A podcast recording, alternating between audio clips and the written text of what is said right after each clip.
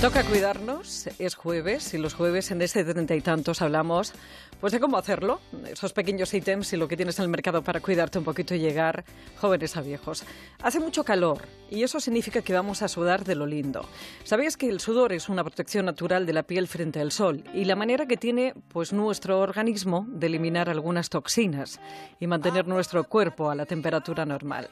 Pero eh, ¿qué pasa cuando sudamos a mares sin una razón aparente?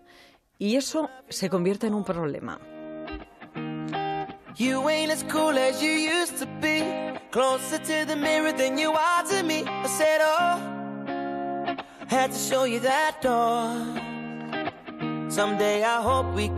Uno de los doctores más reconocidos en el campo de la dermatología estética es el doctor Ignacio Sánchez Carpintero. Doctor, buenas tardes.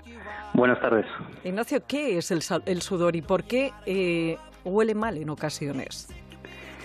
El sudor es un mecanismo que tenemos mm, todos eh, que permite, digamos, liberar pues todo el líquido y, al final regular la temperatura corporal, entre otras cosas.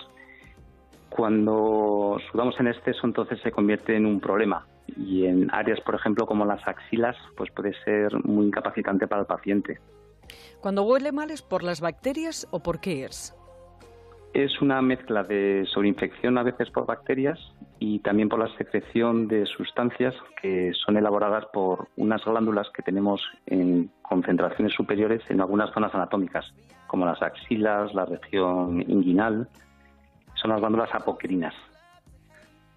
Dicen, Ignacio, que, una persona normal puede llegar a sudar más de tres litros y medio en una hora, pero eh, ¿dónde se marca la normalidad de, la cantidad de líquido que tú eh, eres capaz de sudar y cuándo es un problema?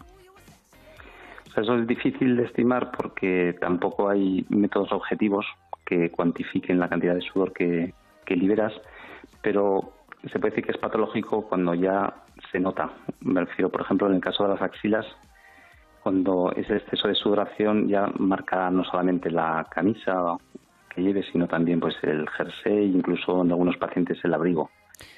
Y es cuando estamos hablando ya de la hiperhidrosis. Efectivamente.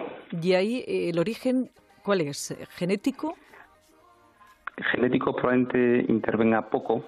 Hay casos familiares descritos, pero suelen ser más situaciones esporádicas, es decir, no hay, no hay una razón genética que lo justifique. Como la sudoración depende principalmente de la activación del sistema nervioso simpático, que no lo controlamos nosotros, está a merced no solamente de la temperatura, sino de la situación de estrés en la que estés, de la situación psicológica, de estímulos que no llegamos a controlar. A veces alimentos como picantes, el ejercicio físico, desde luego, también influye y la temperatura externa. Al final es un conjunto de factores lo que hace que en un paciente determinado sude más de lo normal y se convierta en patológico. Y para terminar, doctor, ¿qué soluciones hay? Cuando una persona pues padece este, bueno, pues este trastorno, cuando le sudan mucho las manos, las axilas, ¿qué, qué, tipo de tratamientos podemos eh, tener al alcance para poder evitarlo? Hoy en día contamos con, muchas opciones. Quizá uno de los tratamientos más punteros que ya tenemos mucha experiencia en la Clínica Dermatológica Internacional, aquí en Madrid, es la aplicación de un sistema que emite microondas, que se conoce con el nombre de Miradray, que lo que hace es eliminar por un efecto térmico las glándulas ecrinas y también las apocrinas de la zona axilar y consigue reducir de forma permanente un porcentaje muy elevado de la sudoración, hasta cifras de un 70-80% y de manera permanente. Esto realmente cambia la vida a estos pacientes. Esto en el caso de la sudoración axilar, que es la única indicación que tiene de momento. Se está investigando también para otras zonas, como las manos y los pies. Porque antes sí que se sabía que, que, la única solución o que podía atenuar esos efectos era inyectar toxina botulínica.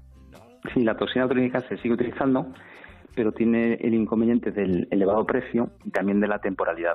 La toxina botulínica en las axilas dura, por ejemplo, 5 o 6 meses habitualmente y son tratamientos caros que tienes que repetir una o dos veces al año y al final técnicas más permanentes como puede ser Miradry te puede conseguir solucionar un problema ya de por vida.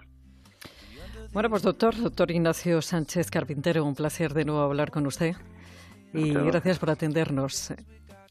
Gracias a vosotros. Si te das cuenta de que, bueno, pues sudas demasiado sin venir a cuento y eso se ha convertido en un problema, y más ahora en estas fechas, ya sabes, lo primero que tienes que hacer es consultar a un médico para averiguar la causa y luego que sepas que existen.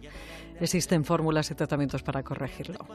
Dice que tiene treinta y tantos, está mejor que nunca y a nada le hace daño.